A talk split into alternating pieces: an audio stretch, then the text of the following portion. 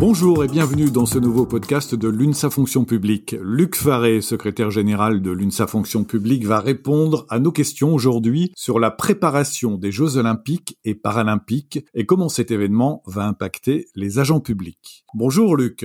Bonjour Eric. Les premières informations sur l'organisation des Jeux Olympiques et les Jeux Paralympiques commencent à être diffusées. Comment l'UNSA Fonction Publique aborde-t-elle ces deux événements? Les Jeux olympiques et les Jeux paralympiques seront des événements majeurs pour notre pays. Leur réussite est nécessaire pour l'image internationale de la France comme une vitrine pour le monde. Cette réussite peut démontrer notre savoir-faire et notre organisation. Réussir les Jeux olympiques et paralympiques est donc un enjeu pour nous tous.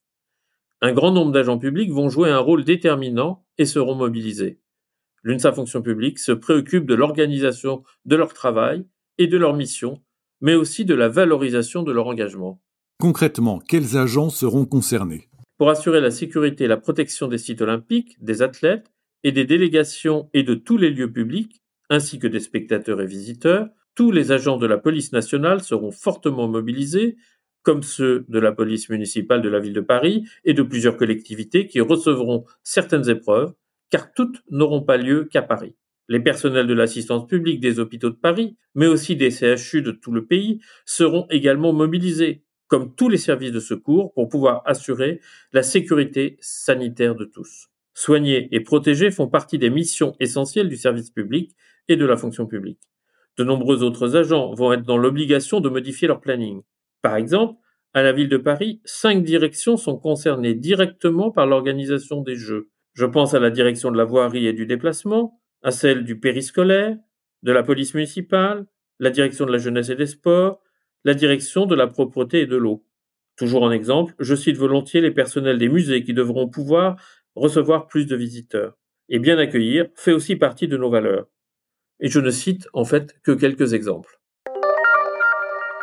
La Première ministre vient de publier une circulaire concernant les agents de l'État et l'organisation de leurs services elle ne satisfait pas l'une sa fonction publique. Est-ce que vous pouvez nous expliquer pourquoi? En effet, alors que la réussite des Jeux olympiques et paralympiques sera collective, cette circulaire de cadrage de la Première ministre n'a pas été discutée et encore moins négociée avec les organisations syndicales.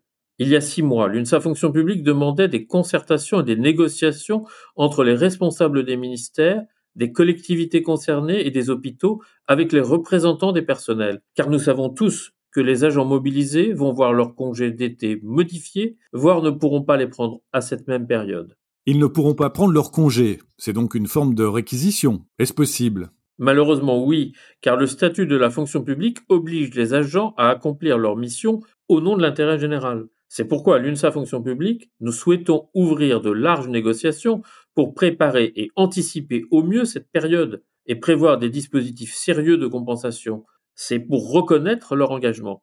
Les solutions envisagées sont ponctuelles et ne répondent pas aux problèmes auxquels les personnels vont être confrontés. Alors quels problèmes très concrètement? Par exemple, tous les agents du ministère de l'Intérieur vont être mobilisés à partir du 1er juillet jusqu'au 8 septembre, date de la fin des Jeux paralympiques. Difficile pour tous de poser des jours de congé et surtout des semaines de vacances. Souvent l'été, les agents prennent des jours de vacances en famille, avec leurs enfants. En 2024, ce ne sera pas possible. Mais que feront-ils de leurs enfants si les crèches fonctionnent au ralenti, comme c'est souvent le cas l'été, ou si les centres de vacances ne sont pas accessibles pour des questions de place ou de prix? Est-ce aux agents d'assurer ces coûts supplémentaires de garde? Je constate que l'absence d'anticipation est criante. Nous sommes à sept mois de l'ouverture des Jeux, et les agents ne savent toujours pas comment ils vont devoir s'organiser en juillet et en août. Certains vont devoir modifier leur cycle et horaire de travail. D'autres vont devoir prendre des congés imposés, car ils ne pourront pas télétravailler, alors que d'autres encore télétravailleront, afin d'éviter l'engorgement des transports en région parisienne. À l'UNSA Fonction publique, nous demandons que les jours de congé ne soient pas imposés aux agents. Tout cela manque de préparation et de dialogue social, alors qu'il est vrai que nous ne connaissons la date des Jeux olympiques que depuis 2017. Effectivement. Alors comment l'État envisage-t-il de compenser les jours de congé non pris cet été? La Première ministre propose d'augmenter de 10 jours le nombre de jours placés sur un compte épargne-temps, quel que soit le plafond existant. Cette mesure concernera tous les agents des trois versants, État, collectivités territoriales et hôpitaux. Mais les jours de congé placés sur un CET ne seront pas pris. C'est donc des agents à qui il manquera des jours de repos. ce qui peut nuire à leur santé. Certains auront la chance de pouvoir décaler jusqu'à 10 jours de congé en 2025, mais pas tous. Enfin, une minime amélioration des rémunérations est envisagée. Pour être clair, ce n'est pas vraiment une prime Jeux olympiques et paralympiques. À ce stade, non. C'est une majoration de rémunération qui n'est destinée qu'à une minorité, aux agents fortement impliqués et mobilisés dans la bonne organisation des Jeux. Cette euh, rémunération pourrait atteindre 1500 euros pour quelques-uns. Elle serait versée par palier de 500 euros.